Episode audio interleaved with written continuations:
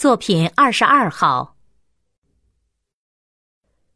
没有一片绿叶，没有一缕炊烟，没有一粒泥土，没有一丝花香，只有水的世界，云的海洋。一阵台风袭过，一只孤单的小鸟无家可归，落到被卷到洋里的木板上。乘流而下，姗姗而来，近了，近了。忽然，小鸟张开翅膀，在人们头顶盘旋了几圈，扑啦一声，落到了船上。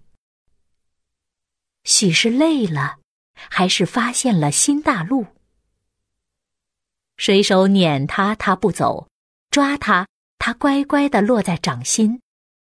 可爱的小鸟和善良的水手结成了朋友。瞧，它多美丽！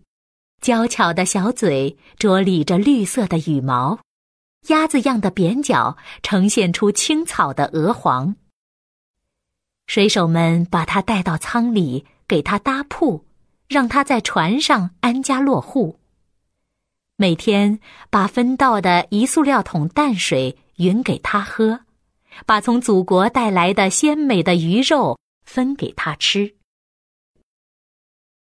天长日久，小鸟和水手的感情日趋笃厚。清晨，当第一束阳光射进舷窗时，它便敞开美丽的歌喉，唱啊唱，莺莺有韵，宛如春水淙淙。人类给他以生命，他毫不牵吝的把自己的艺术青春奉献给了哺育他的人。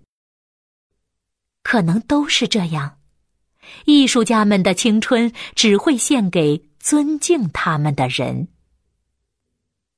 小鸟给远航生活蒙上了一层浪漫色调，返航时人们爱不释手，恋恋不舍的想把它带到异乡。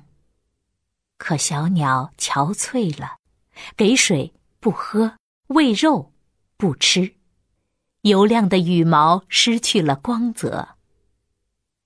是啊，我们有自己的祖国，小鸟也有它的归宿，人和动物都是一样啊，哪儿也不如故乡好。慈爱的水手们决定放开它，让它回到大海的摇篮去，回到蓝色的故乡去。离别前，这个大自然的朋友与水手们留影纪念。他站在许多人的头上、肩上、掌上、胳膊上，与喂养过他的人们一起融进那蓝色的画面。登录微信，搜索“上山之声”，让我们一路同行。